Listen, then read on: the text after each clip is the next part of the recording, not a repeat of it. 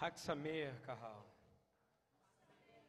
Amém. Que alegria, estamos em mais uma noite de Shavuot. Vamos entrar para uma virada de Shavuot. E eu estou até agora tremendo da presença do Espírito de Deus que teve nesse louvor ainda há pouco, não é verdade? Dê um glória a Deus alto para todo mundo ouvir. Isso aqui é BTY, aleluia. Aqui, Expo Ruach HaKodesh, aqui tem Espírito Santo. Yeshpo Ahavá, aqui tem amor. Yeshpo Yeshua, aqui tem Yeshua. A gente está aqui eh, hoje celebrando Shavuot. E eu quero dizer para você uma coisa: sem água você não chega no fogo, ok? Guardou isso? Sem água não tem o fogo de Pentecostes. Sem água não tem o fogo. Sem água não tem fogo. Fica repetindo: sem água não tem fogo, sem água não tem fogo, sem água. Não tem fogo se não houver água. A gente passa pelas. Nós estamos na última festa da primavera. Quem não sabe, a gente sempre ensina isso, é um ensinamento básico do Asher Treiter, que a gente traz nessa casa há muitos anos, sobre as festas de primavera e sobre as festas de outono, ensinando o princípio profético de cada uma delas. Quem faz aula aqui com a gente sabe, mas eu não vou falar sobre isso. Estou dizendo que nós chegamos na última festa da primavera. Quais foram as adiante? Páscoa, asmos, né, primícias, asmos, e agora Shavuot, ok? Atzeret Pesach, é a conclusão do Pesach, ok? Para a tradição judaica. E aí depois tem as festas de outono, e a gente não vai focar em nada disso. Eu quero começar a focar em algo que Deus colocou no meu coração, mas precisa fazer uma introdução. Essa é uma festa aonde o Senhor ele quer verdadeiramente lavar você. Quantos querem sair daqui lavados hoje? Tem gente que tem pensamentos assim extremos. Eu fico vendo festa do Shavuot, você vai sair daqui com uma labareda de fogo. Você vai sair daqui pulando que nem pipoca. Irmão, a mudança é de interior, é de dentro para fora, compadre. E aí eu comecei a pensar, e aí veio o significado da palavra Torá para mim. E aí Torá começou a mexer muito comigo. Não quero entrar em guimátria, não gosto disso, o Eduardo sabe disso.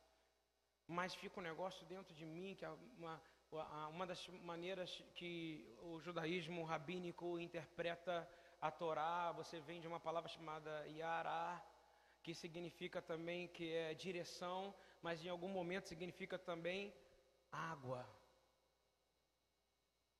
água. Não é verdade?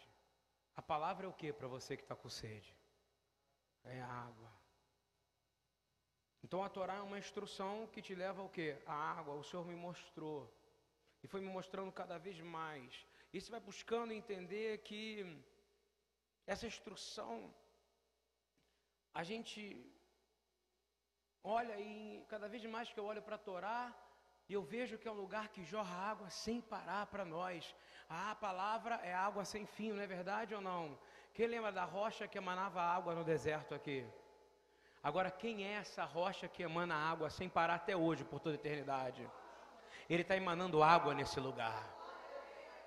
Ele é a Torá que não tem fim. Amém?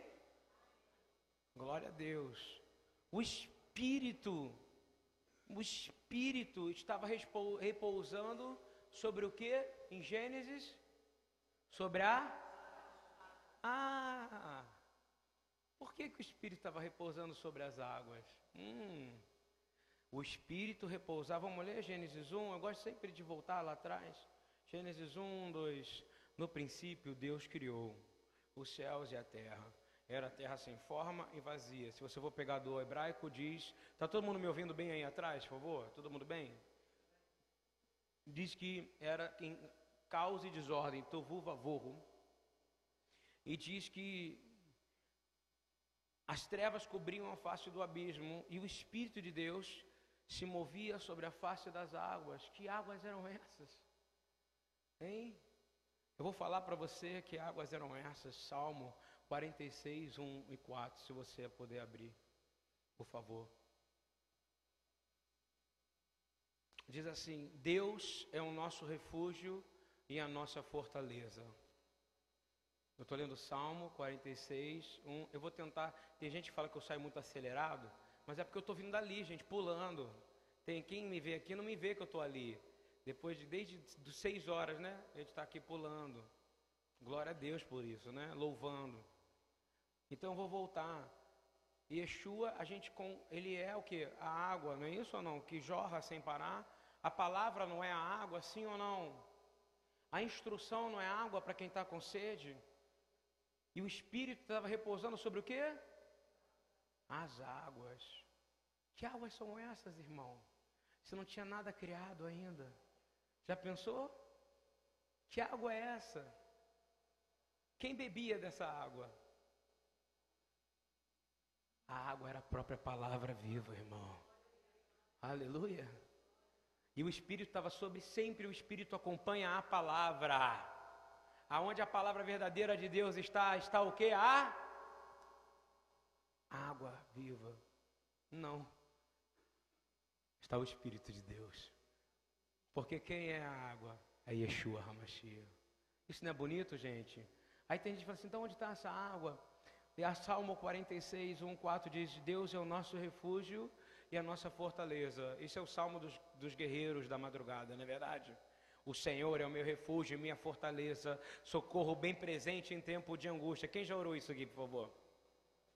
Aí diz assim: pelo que não temeremos, ainda que a terra se mude. Olha só o que ele está dizendo: ainda que a terra se mude, ou seja, se a terra mudar completamente de lugar, e ainda que os montes se protejam para o meio dos mares, ainda que as águas rujam e espumem, ainda que os montes se abalem pela braveza, há um rio cujas correntes alegram a cidade de Deus, o lugar santo da morada do Altíssimo. Amém?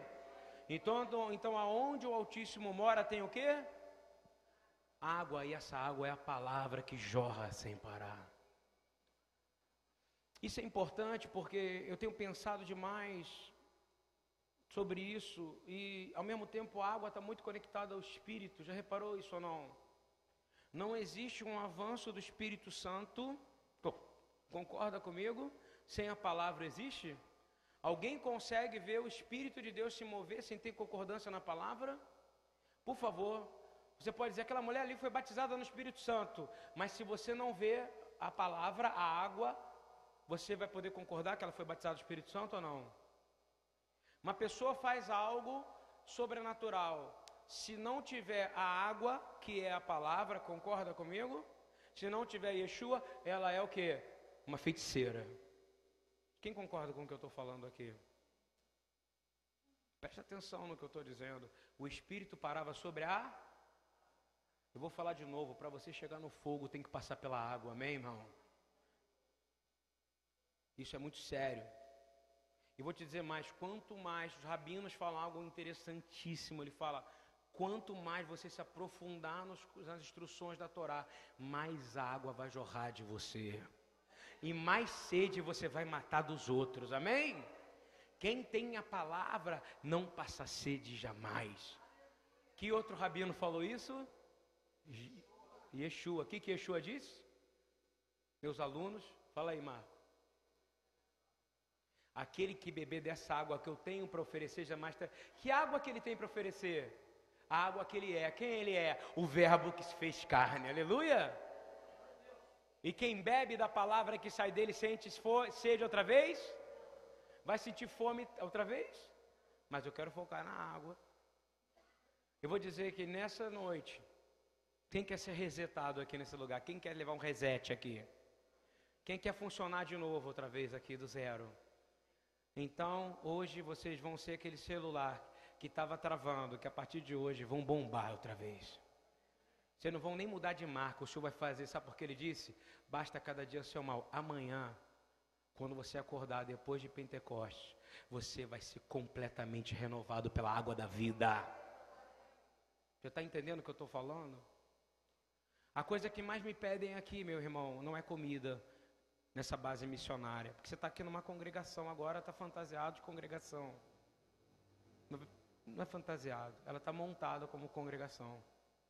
Mas, na maioria do dia da semana, que é uma base missionária, Vou fazer uma pergunta: me pedem mais água ou comida aqui? O que, que você acha? Água. Água para beber. E água para tomar banho.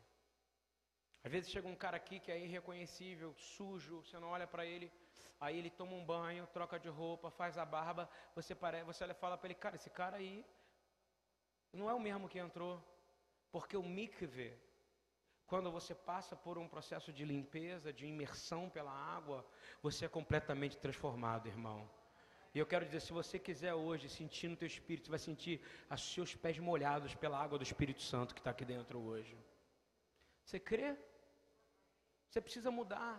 Você precisa crer outra vez no sobrenatural. Vou falar para você. Quando Deus joga água em você, como Ele está jogando hoje, você colocar a mãozinha assim, você sente gotas. Tem amigos meus que sentem gotas caindo do céu. Sabe o que é isso? São as águas que caem do trono de Deus. E essas águas estão aí em você, e às vezes você acha que nem de Deus é. Eu quero dizer, é de Deus, irmão. Deus está tocando você sinestesicamente para dizer: Eu amo você. Eu quero tocar você. E eu quero te abraçar. Porque no meu trono flui água que transforma a vida de vocês. Quero dizer para você que você está sendo limpo nessa noite. Eu quero repetir para você algo que vai ficar dentro do seu coração. E eu fiquei assustado porque eu comecei a fazer essa palavra e o Senhor começou a falar comigo. Para de fazer o que você está falando e falar de Joel, meu filho. E aí me manda para Joel e começa a falar de chuva. E eu falei, e começa a chover. Eu falei, cara, ninguém vai vir nesse culto hoje. Que chuva foi aquela, gente? E eu estava lá em cima, olha, que eu, olha o que, que eu vou falar para vocês aqui, pelo amor de Deus. Tem que ter chuva, tem que ter água para ter fogo, meu irmão. Você quer água nessa noite? Quer água nessa noite de Shavuot? Você quer ser resetado? Você quer ser lavado por dentro e por fora? A ponto de que se alguém enfiar uma lança em você, saia água como saiu de Jesus, é o que você quer ou não? Por que, que saiu água de dentro dele? Porque é o que ele tem para oferecer para você, água para beber. Que sacia toda a tua sede. Eu estou chamando você para uma palavra de filho maduro nessa noite. Não para uma palavra para você ficar querendo repetir aquilo que já foi falado antes. Preste atenção que está em Joel. Eu queria que você guardasse isso, que o Senhor me disse: o fogo somente virá para aqueles que já foram purificados pela água. Ouviu bem o que eu estou falando ou não? O fogo somente virá para aqueles que foram purificados pela palavra. Você não vai conhecer o fogo se você não se aprofundar na palavra. Se você não mergulhar em águas profundas da palavra. Quem está entendendo isso aqui, por favor? Amém. Foi a, não foi tiro, gente. Não é? Que tiro foi esse?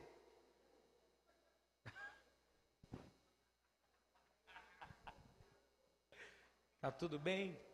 É muita água, meu irmão. É muito Espírito Santo nesse lugar.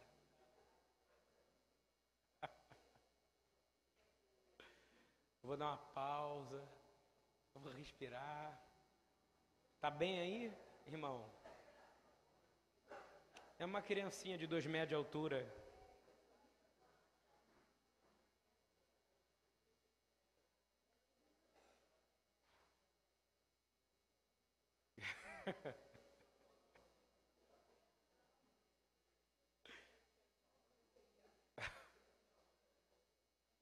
Voltando. Posso voltar, gente? Amém?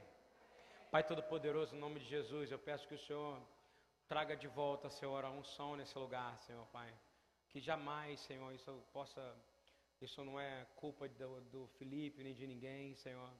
Nós queremos dizer em nome de Jesus que nós queremos voltar para onde nós estamos. Essa palavra é uma palavra de libertação nessa noite. Nós vamos encher de água esse lugar aqui. E não há milícia das trevas que possa parar a gente. A gente está bem. A gente está muito bem. A gente está com Jesus, a gente está bem. Amém? com Yeshua a gente está bem, não é isso ou não? Então eu vou falar a frase mais importante. Essa frase que eu estava falando foi Deus que mandou. Por favor, vejam se as cadeiras estão todas seguras aí agora, que eu vou liberar lá de novo, tá? O fogo somente virá para aqueles que já foram purificados por água. Ouviu bem ou não? É, então, se você segue a Torá, se você segue a instrução de Deus e você tem Yeshua, e você se aprofunda na palavra dele, é como se você tivesse mais água dentro de você. Presta atenção nisso. É, a gente está cansado de fazer uma brincadeira de evangelismo com morador de rua. A gente pega um copo plástico, enche, é, enche ele com. bota fogo nele, ele queima. Quando a gente bota água nele, ele não queima. Você está entendendo ou não? Porque tem tanta água dentro dele que não permite que o plástico queime. Existe algo que, que químico que não permite isso. Simplesmente porque tem mais água e a densidade da água fica mais forte que o fogo. Então eu quero dizer para você, se você está tão cheio da água, quando vier o fogo, você não será queimado, amém, irmão? Então preste atenção, para você poder passar chegar no fogo, você vai ter que passar pela palavra.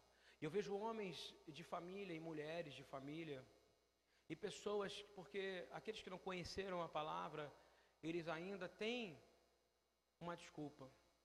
Mas você que conhece a palavra, você precisa se arrepender quando você magoou o Espírito Santo. Quem está entendendo o que eu estou dizendo aqui? E todo mundo aqui sabe que já magoou o Espírito Santo alguma vez aqui dentro. Vamos confessar todos que magoaram o Espírito Santo aqui? Levanta a sua mão. Glória a Deus. Então nós já fomos perdoados aí nesse momento. Amém? Porque a misericórdia de Deus dura para sempre. Aleluia. Então eu quero continuar. Eu queria que a gente lesse Joel 2 e 23. Eu, olha, não bota culpa em mim por ter chovido hoje, não, tá? Porque eu não ia falar disso, eu ia falar de outro negócio. Mas aí veio o Senhor falando, é água que eu quero que você fale. E diz assim: Alegrai-vos, pois, filhos de Sião, e regozijai-vos no Senhor vosso Deus, porque Ele vos dá justa medida a chuva temporã, e faz descer abundante a chuva temporã e a seródia como dantes. Repita comigo, como antes. Para quem não entende essa palavra, vou dizer, é, por desobediência no livro de Joel, o Senhor fez é, com que toda aquela nação, aquele povo, não tivesse nem os pastos secaram, as águas secaram, e não tinha como levar trigo, não tinha como levar para a festa de Shavuot o quê? O pão, o trigo, não tinha para você contar o homem, não tinha como você fazer nada. E a maior tristeza que pode existir para um povo que crê no Senhor é não poder levar oferta ao Senhor. Quem concorda comigo? Quantos já ficaram tristes porque não puderam dizimar na casa do Senhor aqui? Foi triste, não foi? Para quem tem fé. É mal, não é? Agora você imagina para aqueles homens que viviam numa cultura rural e a chuva é bênção, é ou não é para Israel? Quando chove em Israel hoje, é bênção. Depois de um processo inteiro, mas inteiro de seca, fala que choram os levitas, choram os profetas, choram, choram todos os, todos os sacerdotes, choram todos da cidade, todos têm que entrar em jejum. Aí Deus fala, finalmente, que a chuva ia chegar. A chuva ia chegar. O livro de Joel é conectado com o Espírito Santo ou não, por favor? Que vamos fazer um teste aqui. No livro de Atos, capítulo 2, quando fala de Pentecostes, no Brit Hadashah, no Novo Testamento, que livro que Pedro usa para poder justificar os homens estarem falando em línguas? Capítulo que? Nós vamos falar daqui para frente, ok? Isso é menos importante. É que essa mania de ficar dando aula para vocês, eu quero, fico pegando no pé, entendeu? Porque vão te perguntar. Você sabia disso? Um dia vão te perguntar e você vai ter que responder. Olha só. E ele está falando o seguinte: alegrai-vos, porque agora vai vir a chuva temporã e depois vai fazer a chuva. Uma medida muito maior de abundante chuva temporã e seródia. Agora, Joel 2, 23 a 26, por favor, leiam comigo. Eu vou ler inteiro. Alegrai-vos, pois, filhos de Sião, e regozijai-vos ao Senhor, vosso Deus, porque Ele vos dá em justa medida a chuva temporã, e faz descer abundante a chuva, a chuva temporã e a seródia, como dantes, e as eiras se encherão de trigo, e os largares transbordarão de rosto e azeite, Assim vos restituirei os anos que foram consumidos pela locusta, pela lagarta, pelo gafanhoto. a devoradora, a destruidora, a cortadora, vai falar cada um dos modelos que até hoje são os que são lutados contra, que são os que o sistema agrícola luta até hoje, mas usa agrotóxico para poder fazer isso. Naquela época, quem protegia a lavoura era quem? Quem? O nosso Senhor. E essa era a tristeza deles, porque a lagoa, a, toda a lavoura tinha sido destruída. Nós hoje comemos veneno, irmão. Sim ou não? Você pode ser o cara mais natural do mundo, no final do ano você está tomando 20 ml de veneno purinho. O diabo conseguiu fazer a coisa que ele mais queria, sabe o que? Intoxicar o que? A terra. Você não é pó? Sim ou não? O homem foi feito de quê? Então, você foi intoxicado. Só a misericórdia de Deus agora para te purificar. Por isso que você precisa ser batizado do Espírito Santo, amém? Por isso você precisa passar pela água. Presta atenção em mim aqui, por favor. É, e aí ele começa a falar que esses exércitos vão ser destruídos e está dizendo que você a partir de agora, depois dessas duas chuvas, você vai comer abundantemente. Eles estavam com fome e eles vão comer abundantemente. Isso é avivamento, amém, irmão? Quantos querem comer de forma farta aqui? Mas nós crentes queremos ver que aqueles que não têm comida comam outra vez, amém? Estão entendendo isso ou não? A nossa prosperidade, a prosperidade para aqueles que seguem a Torá só tem um sentido: poder dividir com o que não tem. Isso que foi avivamento na época de toda o Israel. Toda vez que Israel teve avivamento, todos que viviam junto com eles comeram e viveram de forma farta. O dia e uma das maiores tristezas que eu tenho certeza que Deus está tendo com essa igreja é que essa igreja, a igreja dele nunca teve tão rica, mas nunca ficou tão avarenta como é hoje.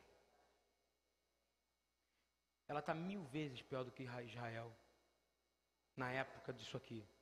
Que a preocupação aqui era como podia ter, mas está todo mundo achando que é tartaruga, que vai poder andar com a sua casa pelas costas, não é isso ou não? Vai morrer e tudo que tem junto vai junto para o túmulo, meu irmão. Estou falando sério. Começa a pensar nisso hoje. Presta atenção. Eu estou lendo e a gente vai agora debulhar em cima disso. Presta atenção. O Senhor vai derrubar a chuva temporã.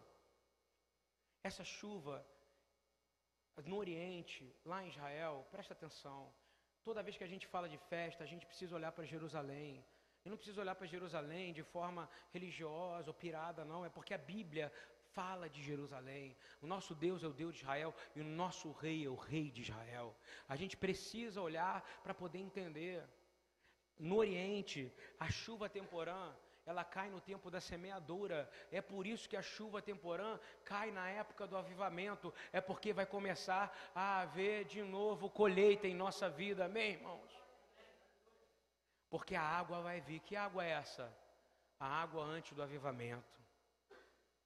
Antes do fogo vem a água. E depois vem a temporã. Sabe que é temporã? É a chuva que vai fazer com que se fortaleça. Preste atenção. A chuva seródia vai fazer com que o grão amadureça.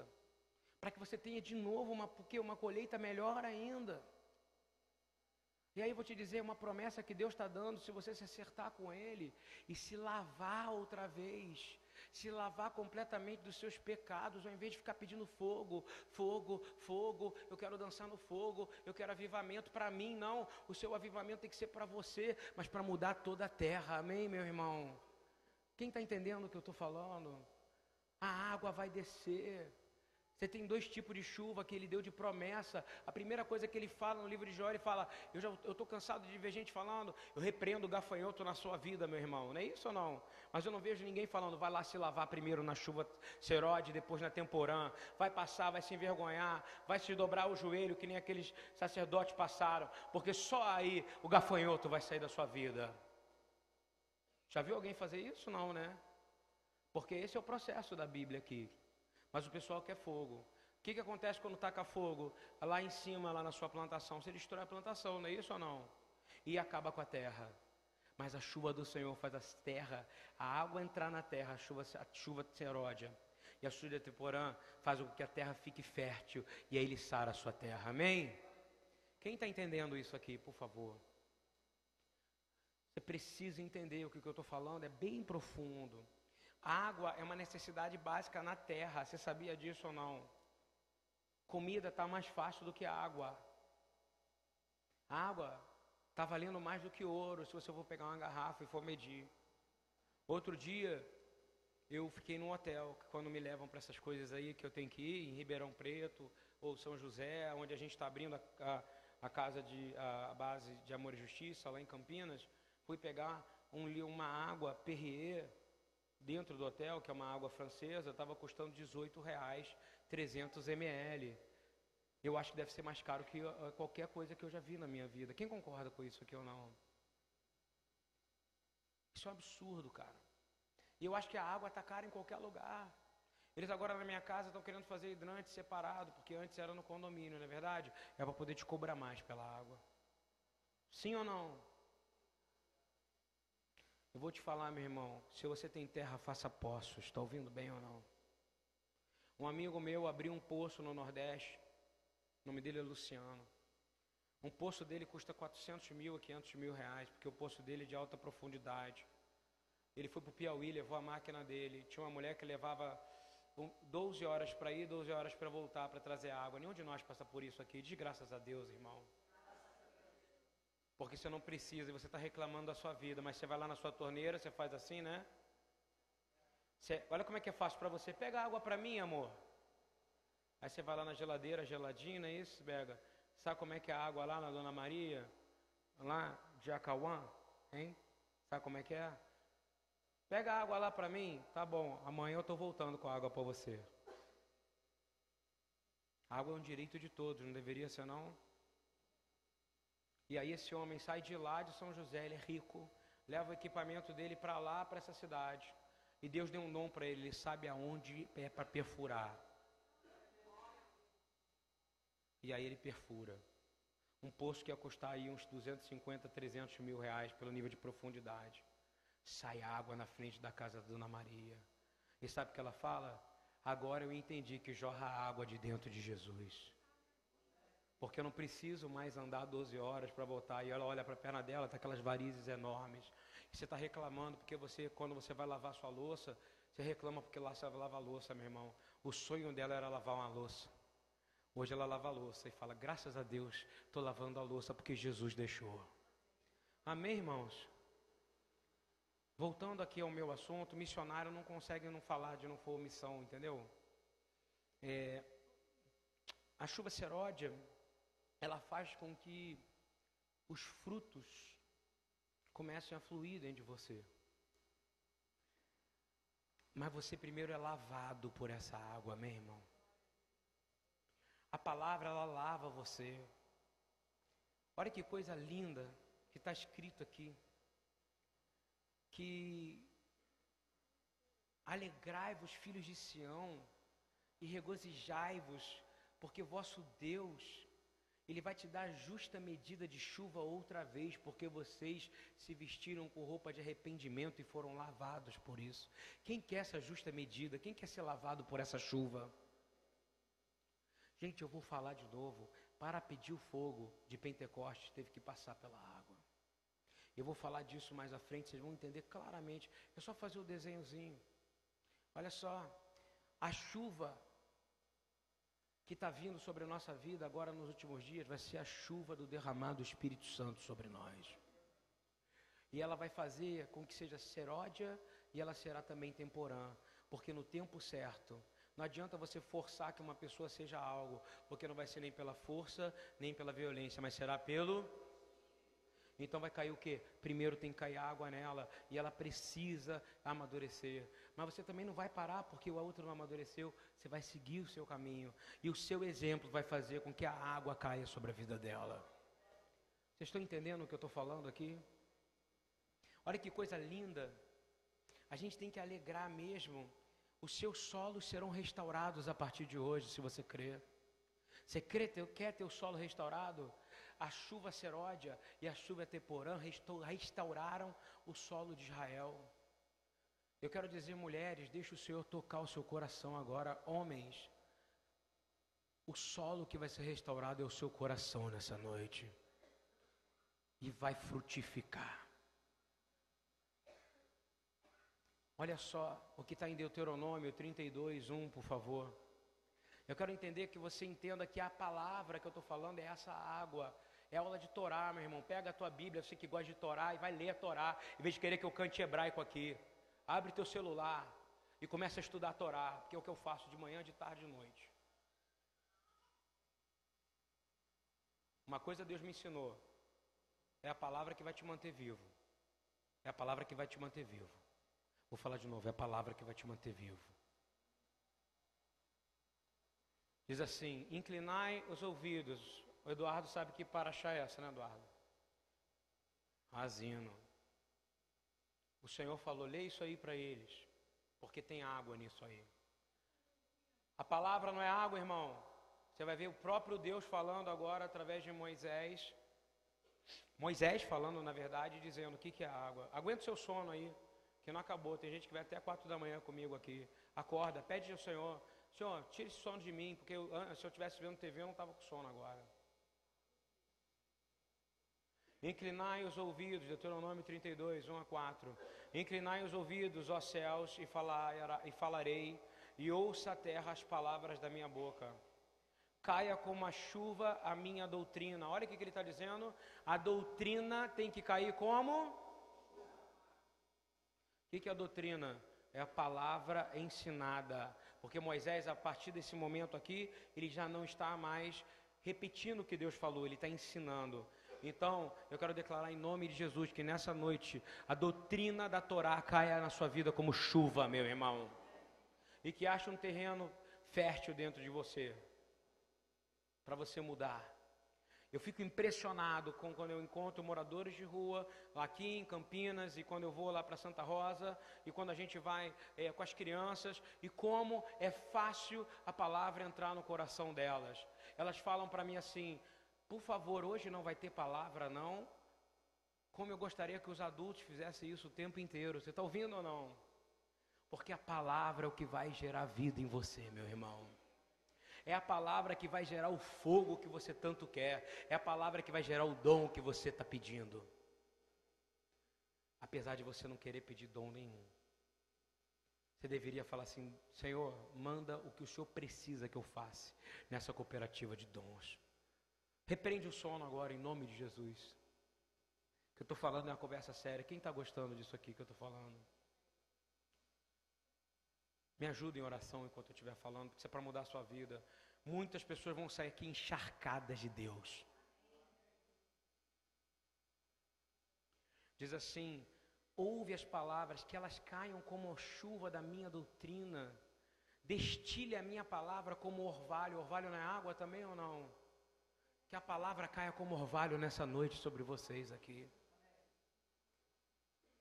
como chuvisco sobre a erva e como chuva sobre a relva que cai a palavra sobre o meu povo. Não é isso que você quer ou não? Você não quer que caia no seu coração agora? Olha que Moisés está falando. Ele está dizendo: Porque proclamarei o nome do Senhor, engrandecerei o nosso Deus, Ele é a rocha. Quem é a rocha que emana água? Então a orvalho vai cair nessa noite aqui, a chuva vai cair nessa noite, e algumas pessoas aqui vão frutificar. Porque hoje é o dia da vitória do Espírito Santo sobre nós. Nós vamos ser dominados pelo Espírito nesse lugar. Áreas que não eram vão ser, porque você está sendo molhado pela água. Não só tem uma pessoa dizendo assim, eu te batize no Espírito Santo, fala glória, glória, glória, glória, glória, para ver se você vai falar línguas. Não. Pelo contrário, eu estou dizendo, se você não passar pela água da palavra, você não vai ter poder e autoridade no Espírito Santo de Deus. Quem está dizendo isso é o papai Moisés. Está ouvindo bem ou não? Só para chatear a igreja evangélica, vou dizer, São Moisés. O único santo que não tem. Não é isso ou não? Ele foi santo ou não foi? Ele é um santo. Mas não precisa de imagem dele, porque a palavra dele e o exemplo dele falam, falam mais do que mil imagens. Vou falar de novo, ele diz assim: Porque todos os seus caminhos, Senhor, são justos, Deus é fiel e sem iniquidade, justo, reto é Ele. Amém? A palavra está caindo com você como água. Sabe o que acontece com você agora quando você passa pela água? Preste atenção. Eu estou vendo pela vida das pessoas. Eu tenho um amigo meu chamado Gilmar, que é um parceirão, que por acaso ele começou no Segunda Viva um tempão atrás. É parceiro meu do Leandro. É o cara que, pô, outro dia, para você poder ir no banheiro aqui, fazer o número 2, está ouvindo hoje? Ele teve que entrar na fossa porque ninguém quis entrar. Você está ouvindo bem ou não? Pensa bem quando você for pensar nele. Entrar aqui, esses homens todos aqui, inclusive eu, estava todo mundo ali, não era meus amigos. Esse aqui estava ali, ó, tá, de mão dada, no outro, outro, com o perigo do Gilmar cair lá dentro e não voltar nunca mais, cara. Estou brincando? Eu tenho um vídeo. Mas o Gilmar, ele tem a casa dele arrumadinha, ele tem tudo certinho. Me chama para tomar café na casa dele, mas até um ano ou dois anos atrás ele não tinha. Mas a palavra foi caindo como orvalho sobre ele. E aí depois caiu como gota sobre ele. Caiu sobre o coração dele. E agora ele está frutificando. Vocês estão entendendo o que eu estou dizendo? E sabe o que ele me perguntou hoje? Se eu não estou enganado, ele pediu para mim: Eu quero que o Leandro fique aí dentro. Para ele ouvir a palavra. E eu vou ficar na porta para o Leandro ouvir a palavra. Ele está lá, Leandro? Ele está aqui, né? Você fechou, né? Mas não era isso que ia acontecer? Ele ia ficar lá para o Leandro poder ouvir a palavra. A palavra não mudou a sua vida, irmão? Hein? Fala alto, cara. Aí, glória a Deus. Aplaude o Senhor Jesus, gente.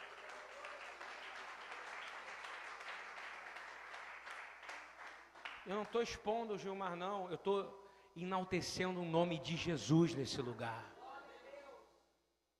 Porque todo mundo aqui, eu acho que tem um testemunho para falar, não tem? Quantos aqui eram antes uma folha seca e quando o orvalho chegou, a gota chegou, você se transformou numa árvore de fruto nesse lugar? Se você ainda não é, porque tem um problema em você, você está precisando entrar na palavra. Meu prazer é quando eu acordo e entro na palavra. Quando eu faço isso, cara, meu mundo muda. Eu hoje fiquei o dia inteiro lá em cima. Quem viu isso? Estava eu e o autor da Bíblia naquele lugar lá em cima. Eu estou falando isso tudo para você entender. Agora, olha o que, que aparece no livro de Joel, que é o livro que fala do segundo, do avivamento que vai acontecer da segunda vinda. Segunda vinda de quem, gente? Olha o que, que vai acontecer com você. Vai dizer que as suas eiras, os seus campos, no versículo 22, capítulo 2 de Joel, fala que as suas eiras vão te encher de trigo e os largares de azeite vão se transbordar. Aleluia. Sabe o que é isso? É fluir do Espírito Santo na sua vida.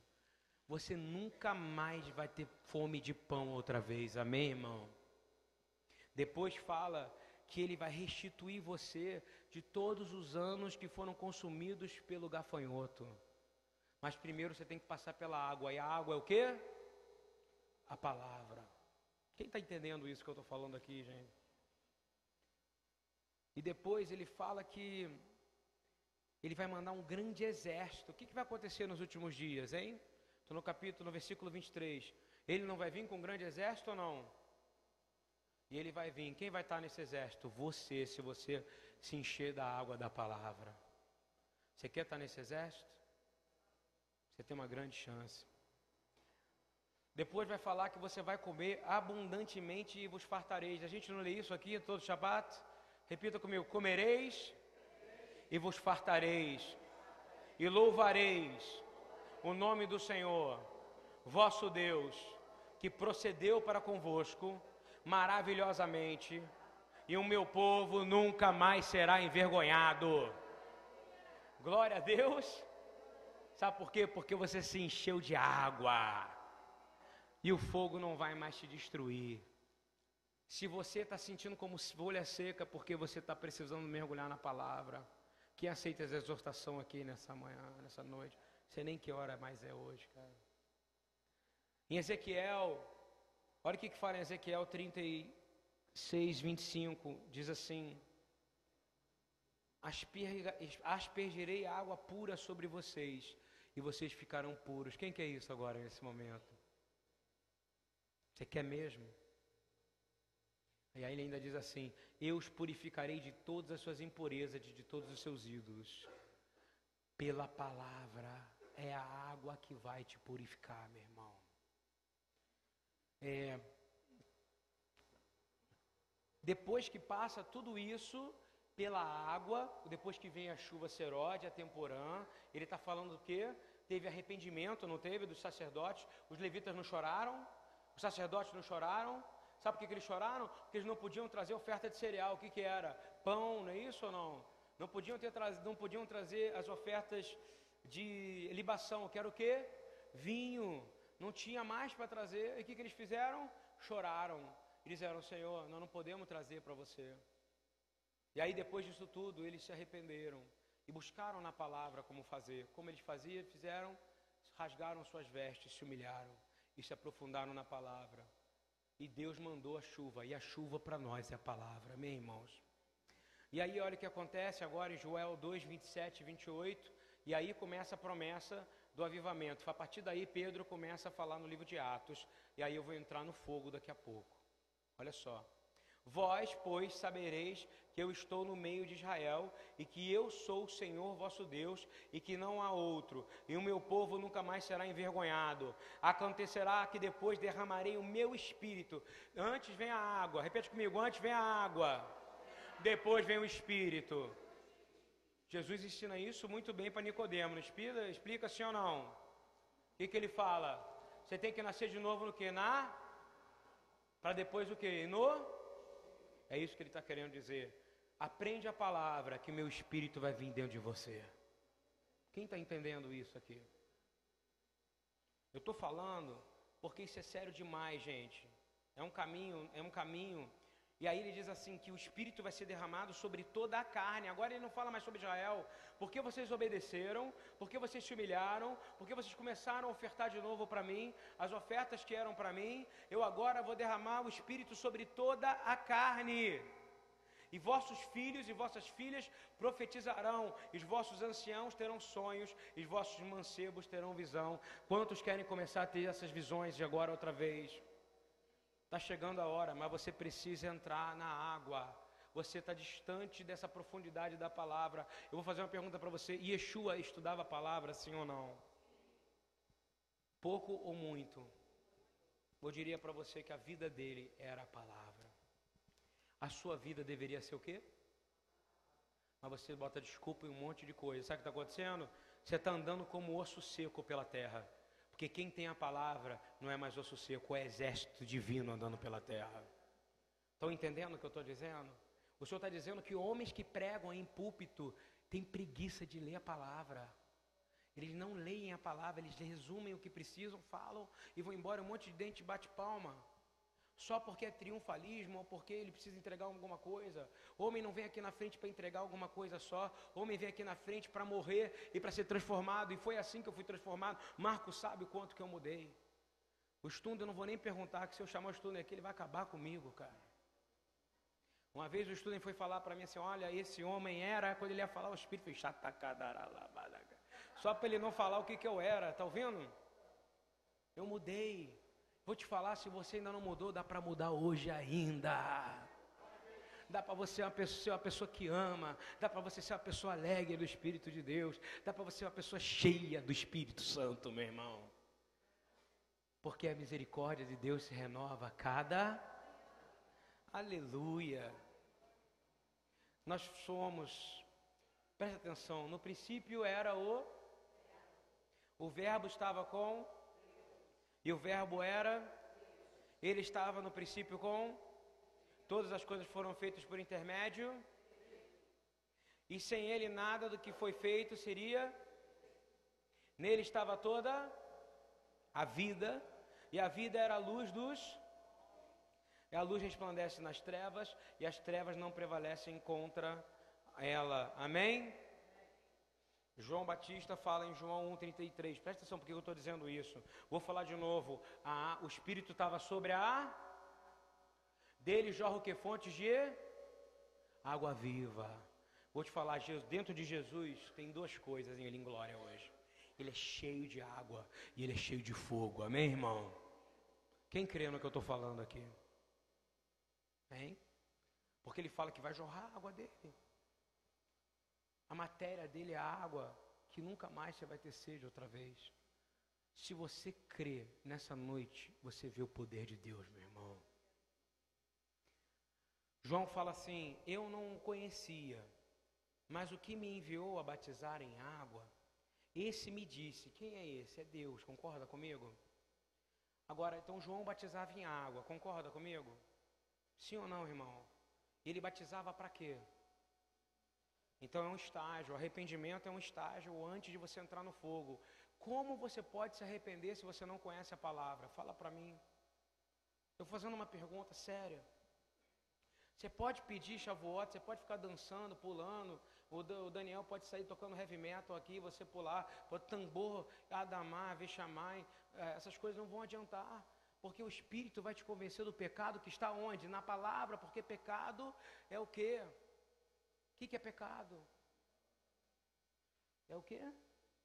Transgredir mandamento. E mandamento está escrito aonde? Então você precisa conhecer o quê? E é por isso que ele fala: eu batizo na água. Como bom sacerdote que ele era, o que, que ele fazia? Pegava a pessoa e não só jogava lá na água, ele era doido. Devia ter lá uma escola de batismo de João, que nem a gente deve ter aqui nas igrejas, não é isso ou não? Ele conversava com a pessoa, ele falava com ela, ele dizia: Vem cá, Tiago, o que você aprontou? Estou falando com o Tiago que eu batizei o Tiago. Na Vívia também, está aqui a Vívia que eu batizei a Vívia aqui também, que chegou da China. Né, Vívia? Passou pelas águas aqui na BTY também.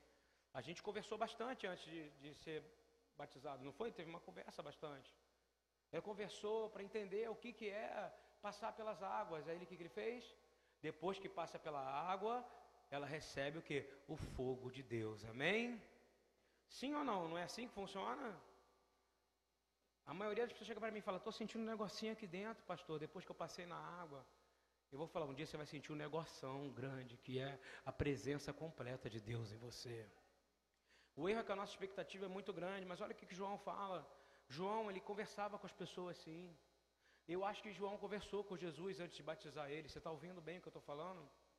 Jesus teve uma conversa com ele como sacerdote. João, ele deveria ser o sumo sacerdote, ele era o sumo sacerdote. E ele foi o, único, o último sumo sacerdote e o último profeta a ungir o último rei de Israel. Porque aquilo não foi um batismo, aquilo foi a unção de um rei.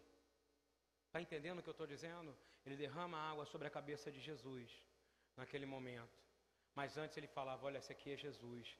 Por que, que ele fala? Eu não tenho direito nem de desatar, porque eles conversaram. Não sei se você está entendendo o que eu estou falando. E naquele momento tudo mudou.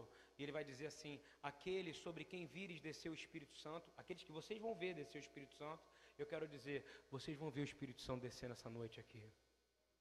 Você crê ou não, irmão? Você está pedindo perdão, você não já arrependeu já ou não aqui? Você crê que você precisa falar 20 vezes para Deus? Jesus é falado que ele, ele já sabe do que você precisa, já sabe dos seus problemas. Olha o que está escrito aqui, aquele sobre que, quem vires desse Espírito, sobre o Espírito Santo e sobre ele permanecer, esse é o que batiza no Espírito Santo. Quem então que é o único que pode batizar no Espírito Santo? Ludwig? Hein? Benihim? Eu falei que eu não ia falar nome de ninguém, mas falei hoje. Alguém pode? Quem é o único? Está aqui na Bíblia. O único que pode batizar no Espírito Santo. Quem é? Fala em nome em voz alta. Então é ele que você tem que pedir. Não fique em fila para receber unção, para poder falar em língua, essas babaquices todas que fazem por aí, não. Isso é tradição de homem. Ajoelha no seu quarto, no secreto, e ele vai te encher do espírito dele. Ele não precisa de subterfúgio nenhum para que isso aconteça. Eu estou tentando falar porque eu acho que a gente precisa ensinar, cara. Desculpa se eu desmistifiquei um monte de coisa de vocês aqui. Diz assim: Eu mesmo vi e já vos dei testemunho de que este é o Filho de Deus. Aleluia, glória a Deus. Agora vamos falar do fogo, para a gente terminar, ok? É...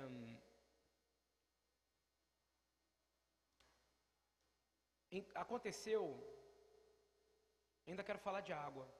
Eu tenho mais 20 minutos para falar de água, rapidamente aqui. É,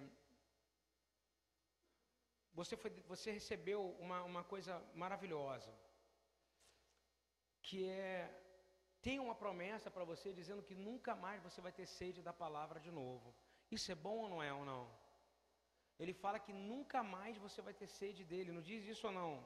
Ele diz assim em João 7,37, na festa de Sukkot, ele fala assim: No último e mais importante dia da festa, Yeshua levantou e disse em alta voz: Se alguém tem sede, venha a mim, beba. Quem crer em mim, como diz a Escritura, do seu interior fluirão rios de. E eu vou dizer: esse rio não parou. E você pode fluir esse rio nesse momento. É... No livro de Levítico, fala claramente sobre Shavuot, vou pular sobre isso. E eu queria dizer o seguinte: que há uma promessa na festa de Shavuot que você nunca mais, cada vez que você traz o seu pão, você nunca mais, talvez você traz seu trigo, suas ofertas, nunca mais você vai precisar passar fome outra vez. Você está entendendo isso ou não? Rabino Eduardo comentou sobre isso de manhã. E aí eu fui no pão nosso de cada dia. E o pão nosso, o Senhor fala isso, ele diz assim: Ele prometeu um pão para você. E eu quero dizer isso, que isso é verdade. Pai nosso que estás no céu, santificado seja o teu nome. Venha a nós o teu reino, seja feita a tua vontade, assim na terra como no céu. E o pão nosso de cada dia nos dai hoje. Nunca mais, eu vou falar para você, vão faltar algumas coisas você vai ter sempre o que comer. Repete comigo, eu vou ter sempre o que comer. Eu vou ter sempre o que vestir. Eu vou ter sempre o que beber. E eu vou ter sempre aonde morar. Essa é a promessa que foi dada para você em Yeshua. Amém? Você recebe isso ou não? Mas você tem que passar pela água, irmão. Porque você fica com raivinha quando alguma coisinha fora, mas você tem que lembrar da Dona Maria que para poder ela poder virar água lá, precisou um cara vir de lá de longe e investir quase um milhão de reais. Mas tem muitas Donas Marias que não conseguem abrir uma torneira e ver cair uma água, a água a qual você já não valoriza tanto, porque chega de parece que é de graça para você, mas não é. E você paga, mas a facilidade é demais. E vou te dizer, nós precisamos entrar em jejum. Amém, irmãos? Sim ou não? Como Joel explica que houve o grande avivamento? Jejum. Não tem. Sabe por quê? Joel 2, 12 a 15. Vamos lá, vamos estudar, vamos estudar. Não tenho culpa se é a palavra que eu tenho que dar essa hora. Vamos lá. Todavia, ainda agora diz o Senhor: convertei-vos a mim. Isso aí é bem antes, tá? De, de, toda a transformação que foi feita, de tudo que eu falei. Agora é para você que está precisando entrar em aliança com o Senhor para ver a chuva seródia temporã. Todavia, ainda agora, diz o Senhor, convertei-vos a mim de todo o vosso coração, e sim com jejuns, e com choro, e com pranto. Repete comigo: jejum, choro e pranto. Você tem feito isso, irmão? Hein? Você está precisando fazer para você pedir avivamento. Não vai vir avivamento se não tiver isso. E diz assim: E rasgai o vosso coração, não as vossas vestes, e convertei-vos ao Senhor vosso Deus, porque Ele é misericordioso e compassivo. Diga glória a Deus. E ele é tardio em irar. Sabe o que ele está falando aqui? Quem é que sabe o que, que Joel está citando aqui? Êxodo 34. Concorda? Então ele está falando o quê? Busca a palavra, porque pela palavra eu vou sarar vocês. Está entendendo o que eu quero dizer ou não? Joel está dizendo aqui, ó porque o Senhor é misericordioso e compassivo, tardio em irar-se, grande benignidade e se arrepende de mal. Quem sabe se não se voltará e se arrependerá. Vou falar de novo, se você acha que não tem jeito para você, eu vou falar que Deus fala pelo profeta Joel. Repitam comigo essa palavra. Quem sabe se não se voltará e se arrependerá e deixará após ti uma bênção em oferta de cereais e libação para o Senhor vosso Deus. Vou te falar, se você acha que não tem jeito para você, quem sabe o Senhor só está esperando você chorar, botar o seu joelho no chão. Hein? Quem está me acompanhando aqui, por favor? Abre seu coração, irmão. Querido, o poder de Deus está vindo. Amém, irmãos? Ele está chegando e está chegando de forma muito grande. E eu queria dizer que para ir para um, para um final é muito grande esse estudo aqui, porque eu fui escrevendo o que Deus foi me falando. E eu queria terminar antes das 10, eu vou terminar. É, eu não tenho dúvida nenhuma do que eu estou falando para você. Para você chegar no fogo que você tanto vê, às vezes, os outros. Vou te dizer, muito do fogo que você está vendo no YouTube, lá nos, nos churches da vida, que agora é onda, né? A igreja church, já viu? Toda a igreja agora é church. Já reparou isso ou não? Não sei o que é church, não sei o que é church, não, tudo tem church no final, né? Que é a igreja em inglês. É, é imitar Hillsong, imitar o, imitar o Betel, pode fazer você ficar mais bonitinho, mas pode te afastar do jejum e da oração. Você está ouvindo bem o que eu estou falando ou não? A Torá é a água viva que vai te salvar, meu irmão. E ela que vai gerar fogo em você. Ela que vai mudar a sua vida. Aqui ainda é pior ainda.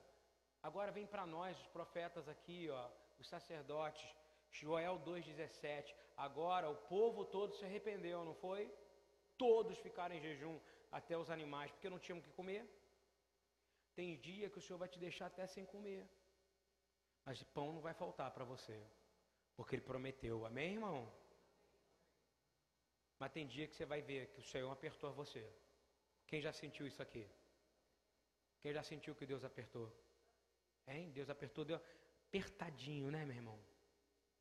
Hein? Mas é para você aprender porque Ele te ama, amém, meu irmão?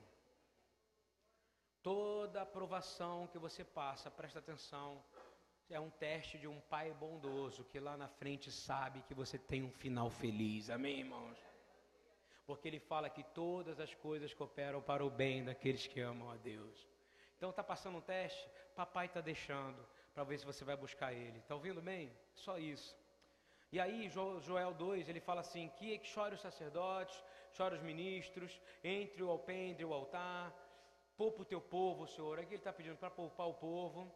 Não entregue a tua herança ao opróbrio. Olha só o que ele está dizendo. Qual é a herança? Está falando de dinheiro ou de filho aqui? Filho, meu irmão, a pior coisa é filho. Quem tem pai, quem é pai aqui sabe, imagina perder um filho, meu irmão, por fome, hein?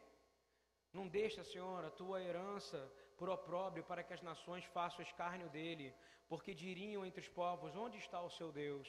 Então o Senhor teve zelo de sua terra e se compadeceu do seu povo. E aí ele trouxe a chuva e trouxe bênção sobre a nação. Amém, irmãos? Eu não tenho dúvida nenhuma de que hoje, nesse momento agora, você está sendo lavado nas águas do arrependimento do Senhor. Eu não tenho dúvida nenhuma que hoje você está recebendo essa palavra, uma palavra de exortação profética, para você melhorar o seu caráter diante do Senhor. Para a partir de hoje você não andar como uma pessoa seca, mas andar como uma, uma árvore repleta de folha e de frutos do Espírito. É bem, meu irmão? Porque só tem fruto que tem água, não é isso ou não? Água, uma, uma árvore precisa de água e a água é a palavra de Deus. E aí me impressiona muito porque Deus está trazendo um tempo novo para a BTY, amém? O Senhor falou para mim, Ele falou: Eu estou apertando o botão de reset aqui. Quem sabe o que é botão de reset? Hein? Alguém já fez um reset alguma coisa na vida? Vai zerar tudo em nome de Jesus. E vai vir tudo novo de novo. Porque logo depois do dia de, de Atos 2, o que, fala? Haverá uma restauração de todas as coisas. Eu quero dizer para você que teve uma pessoa o, a, que teve um sonho essa semana com esse salão aqui. Ele disse que via as pessoas dançando e voando pelos ares aqui na BTY. E ela ficou assustada primeiramente, depois ela é uma profeta lá de Campinas. E depois ela virou e falou para mim assim: Eu achei estranho porque elas estavam dançando como se fossem aquelas músicas dos anos 60 Olha como é que Deus é doido, gente. E aí ela fala assim, sabe, eu vi lá aquele careca lá que era o Paulinho, olha só, olha o que, que me falaram. E ele estava dando pirueta. E você estava girando, pastor. Você se pendurou num lustre. Eu falei, lá não tem lustre, eu me pendurar aqui nesse plástico arrebenta. E eu começava a dançar, sabe o que ele falou? Que o Senhor, ele vai trazer alegria a ponto da gente dançar nesse lugar.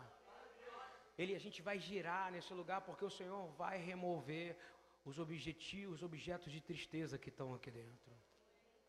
Porque nós estamos sendo lavados pela palavra nessa noite de Shavuot. Não por uma emoção espiritual. Sabe aquela coisa que você vê?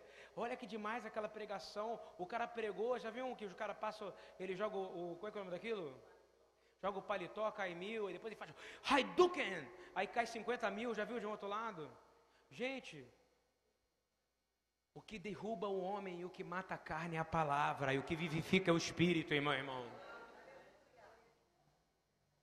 Presta atenção, chega de brincadeira.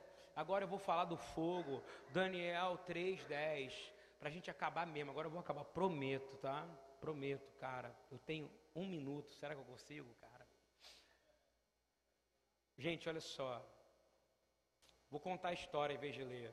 Todo mundo sabe que é Nabucodonosor, rei da Babilônia. Ele falou que ele fez um som muito parecido com o som. O Senhor falou para mim assim: ele quis imitar. O Senhor falou assim: ele quis me imitar, mas ele não tem capacidade de me imitar. Ele botou um monte de buzina para tocar. Pode ver o que está escrito aí: som de flauta, vento para vir de todo quanto é lado. Fez uma estátua gigante com a cara dele. Mas ninguém pode fazer uma estátua de mim, porque eu sou o Senhor de todo o universo. Eu não caibo em lugar nenhum, mas ao mesmo tempo eu habito dentro de você. Para você me adorar, você só precisa uma coisa: ser verdadeiro e ter o Espírito Santo de Deus. Você não precisa de nada além disso. Olha que coisa que o Senhor começou a falar comigo, ele foi falando comigo, o Senhor foi me mostrando, falou, o que, o que, o que Nabucodonosor quis fazer foi imitar exatamente um avivamento. E ele botou todo mundo em volta e falou para todo mundo se curvar na frente de uma estátua, na estátua dele, mas tinha três caras. Sadraque, Misaque e Abidnego, que o senhor tem falado comigo direto aqui. Esses homens passaram pela palavra. Você concorda comigo ou não, meu irmão? Sim ou não? Muito. Tem gente que fala do jejum de, de Daniel. Daniel simplesmente, ele não comeu das comidas de Nabucodonosor porque elas não eram cachiruto. Está ouvindo bem o que eu estou falando? Ele não podia comer porco, ele não podia comer daquelas carnes, ele não podia comer de nada que vinha daquele lugar. Então ele só comeu aquilo que ele podia comer, que estava dentro da Torá. Entendeu ou não? Ah, vou fazer jejum de Daniel. Então você vai fazer jejum da Torá, meu irmão. Você vai fazer kashrut. Isso não é do doutor, doutor Daniel, o jejum do doutor Daniel. Para com isso, gente. É tão óbvio isso, ele se manteve como santo. Santo. Ele comeu porco lá, fala para mim, irmão. Hein, javali, qualquer carne. Ele tinha risco de comer alguma carne impura lá, não tinha? Sim ou não? Claro que ele não ia comer. O Senhor direcionou ele a ele, isso a ele, porque ele tinha o Espírito Santo de Deus. Os reis magos, que são chamados, que foram lá visitar Jesus, só para você saber, foram aqueles caras que Daniel falou para falou o rei lá: não mata eles não, porque eles não conseguiram decifrar o seu sonho. Daquela escola lá vieram aqueles, porque fez um decreto: ó, a partir de agora eu vou te dizer o que é avivamento, é o que vai acontecer aqui. Avivamento é quando você pega um reino das trevas, falar: ninguém toca naqueles que, que, que adoram um Deus de Abraão, de Isaac e Jacó. Está entendendo o que é avivamento, meu irmão? Isso é avivamento. No meio de lugar sujo, no meio de lugar impuro, tem homens que não vão comer o que é sujo. Mas tem homens também que vão gerar avivamento. E aí lá era uma história de magos, de satrapas, não é isso ou não? E esses homens começaram a entender quem era o Deus de Israel. Só estou fazendo um parênteses para você entender de onde vêm esses reis, os reis magos. De onde que eles vêm? Eles tudo discípulo de Daniel, querido. Todos aqueles que olhavam para aquele homem foi o maior intérprete de sonho que já existiu na humanidade. Teve alguém maior do que Daniel? Com relação a intérprete de Oi? José, mas Daniel é uma coisa impressionante, gente. Sim ou não, queridos? Oi? É, José falou o sonho, interpretou o sonho. Então, assim, Deus usou pessoas. E eu vou dizer de novo, esse avivamento que está para acontecer vai ser maior do que aconteceu ali, na Babilônia. Amém, meu irmão? Nós estamos vivendo num mundo de trevas, mas Deus vai usar pessoas simples que não vão comer a comida porca desse mundo. E não tem a ver com porco, não, é comer o que Deus tem mandado para nós. É o que vai nos falar. O que é a comida que Deus nos dá? A palavra de Deus. Agora eu vou falar de novo para terminar de fogo aqui, cara. Presta atenção. O cara está aqui e fala assim: há uns homens judeus dos quais constituíste sobre os negócios da província da Babilônia, ou seja, já estavam lá em cima, né? já estavam mandando. Esses caras não vão se prostrar. Então não adianta você estar tá lá, no, não adianta, vou te falar de novo, crente, me escute. Não adianta você estar tá na política, vai chegar uma hora que o diabo vai querer que você se prostre diante dele. Ouviu bem ou não? Não é isso? Sadraque, Misaque Abednego não tinham poder, não tinham? Por causa da, das, das, das peripécias de Daniel, do que Deus tinha feito. Aí fala assim, é, mas eles não querem, e eles não vão querer servir, não vão adorar a estátua de ouro. Aí Nabucodonosor fala, pô, vou ter que botar esses caras no fogo, né? Pega eles e coloca eles lá no fogo. Vamos falar de novo então. Antes de chegar no fogo tem que ter o quê? Eles conheciam a palavra ou não? Sim ou não? Você tem dúvida? E aí ele pode entrar no fogo. Aí eles entram no fogo. Quem vai colocar ele? Pode ser quem for. Aí fala assim: Aí disse: Sadraque, Misaque e Abidnego, que vós, são, vós não servis os meus deuses, nem adorais as estátuas de ouro que levantarei. Agora, pois, estáis prontos quando ouvides o som da buzina, não é parecido com um pouquinho com, um, com o que está acontecendo aqui em, em Shavuot? A buzina, o Senhor falou para mim, eu estava lá em cima, tentaram imitar um pouco do avivamento, mas eu vou dizer para você como é que você vai passar pelo fogo. Primeiro pela palavra. E aí vão ter que querer te botar lá, né, para você poder se prostrar, né? Aí fala assim: ah, o som de buzina, flauta, harpa, sambuca, saltério, é, de gaita de fole e de toda espécie de música para vos prostardes e adorardes a estátua que eu fiz. E senão vocês vão ser lançados no fogo ardente. E aí é a pergunta que o diabo está fazendo hoje para você. E quem é o Deus que vos poderá livrar das minhas mãos? Eu vou fazer uma pergunta. Hoje, se você fosse jogado no fogo, você ia queimar ou não, meu irmão? Você está cheio da palavra ou não? Essa é a pergunta que eu estou falando. Você está molhado da palavra? Você está cheio de, da palavra de Deus ou você acha que está cheio do Espírito que você pula? O que manteve aqueles homens ali foi a palavra de Deus. Vou fazer a pergunta de novo. E quem é o Deus que vos poderá livrar das minhas mãos? Daniel 3, 16, 17. Eles deram a resposta certa. Vou dar a resposta deles para você. Sadraque, Misaque e Abidinego disseram ao rei: Não necessitamos de te responder nada sobre isso, amém? Você não tem que responder nada quando alguém perguntar quem é teu Deus. Quem vai responder quem é teu Deus é o seu próprio Deus, amém? É assim que funciona. Ele se levanta a seu favor. E ele diz assim: Eis que o nosso Deus, a quem nós servimos, é que nos pode livrar. Ele nos livrará da fornalha do fogo ardente e da tua mão, ó Rei. Meu irmão, esse é o preço do avivamento. Você está ouvindo o que eu estou dizendo ou não? E aí, eu, porém, olha o que acontece. O soldado morreu queimado na porta, não foi na hora que abriu? Amarraram eles, olha só, ele não foi só queimado, deixaram ele com a roupa e a roupinha deles toda direitinho, amarraram os braços e as pernas e colocaram os três lá dentro, não foi? Quando olham, eles estavam dançando com Jesus, meu irmão, dentro do fogo. Isso é avivamento, irmão.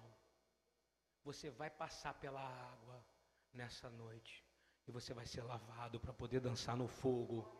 E aí, que, que, e aí, como é que é a resposta e agora você vai entender o que é avivamento. Sabe quando é que é avivamento?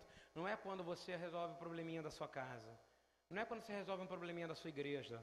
É quando você resolve esse problema aqui, ó. Daniel 3, 29 e 30. Olha o que é avivamento. Nabucodonosor, rei da Babilônia, o homem mais poderoso daquele, daquela época. Olha o que ele fala. Bendito seja o Deus de Sadraque, Misaque e Abidnego, que enviou o seu anjo e livrou seus servos, que confiaram nele, pois violaram a palavra do rei, preferindo entregar os seus corpos, para que não servissem nem adorassem algum outro Deus, senão o Deus de Abraão, de Isaac e de Jacó. Por mim, aí agora Nabuco, olha o avivamento agora. Avivamento é quando uma nação é avivada, presta atenção por mim, pois é feito um decreto pelo qual todo o povo, toda a nação e língua que disser blasfêmia contra o Deus de Sadraque, de Misaque, de Abednego, seja despedaçado, as suas casas sejam feitas um monturo, porquanto não há outro Deus que possa livrar como este. Então o rei fez, o rei fez prosperar Sadraque, Misaque e Abednego na província da Babilônia. Isso é avivamento, irmãos. Aleluia! Glória a Deus. Vocês estão entendendo o que eu estou falando ou não? Vou falar de novo. Isso fez com que a, toda aquela região da Babilônia começasse a se converter ao Deus de Israel. E é por isso que eu digo, sem medo de errar, que aqueles magos que vieram de lá, que vieram apresentar, e já sabiam que Jesus ia nascer, porque sabiam, eram os, os sinais dos céus, foram crentes que viviam naquela época ali, naquele lugar. Amém, meu irmão? Isso é avivamento. E três coisas você vai sair daqui hoje: lavado pela água do Cordeiro de Deus. Você vai sair daqui com três coisas fundamentais para a sua vida. Você vai receber um período de revelação nesse dia de hoje. Você vai ter liberdade do Espírito nesse dia. E você vai ter autoridade, poder. Sabe para quê? Para que você possa entender que todo o avivamento precisa passar para a água. Antes do povo subir no Sinai, eles passaram por onde, irmãos? Por onde que eles passaram? Pelo mar. Não foi água ou não? Hein? Deus acabou de falar isso agora para mim aqui. Amém, irmãos? Então, para você chegar no Sinai, ele teve que passar por onde? Pelo mar. E no mar eles foram o quê? Batizados na água. Não foi sim ou não? Aprontaram um monte, mas foram batizados na água. Para depois serem batizados no no fogo com a palavra de Deus. Então, eu quero terminar dizendo que nesse dia de hoje, naquela, naquela época lá, no Sinai foram 600 mil homens. Você lembram disso ou não? Hein? 600 mil homens, mais as mulheres, mais filhos, dizem que dá mais ou menos 2 milhões de pessoas, não é isso? Que viram aquilo ali, não conseguiram, em Êxodo 20, quando aparecem os 10 mandamentos, falam, não Moisés, a gente não quer ver isso não, é pesado demais para nós, é muito fogo, não é isso? Deus é temível, é terrível. Fala que Moisés tinha que entrar em densas trevas, não é isso? É, mas eram 600 mil mais suas famílias, não era isso? É, em Atos quando acontece aquilo ali, e vou te dizer de novo, teve um grande avivamento para que recebesse a palavra, não foi?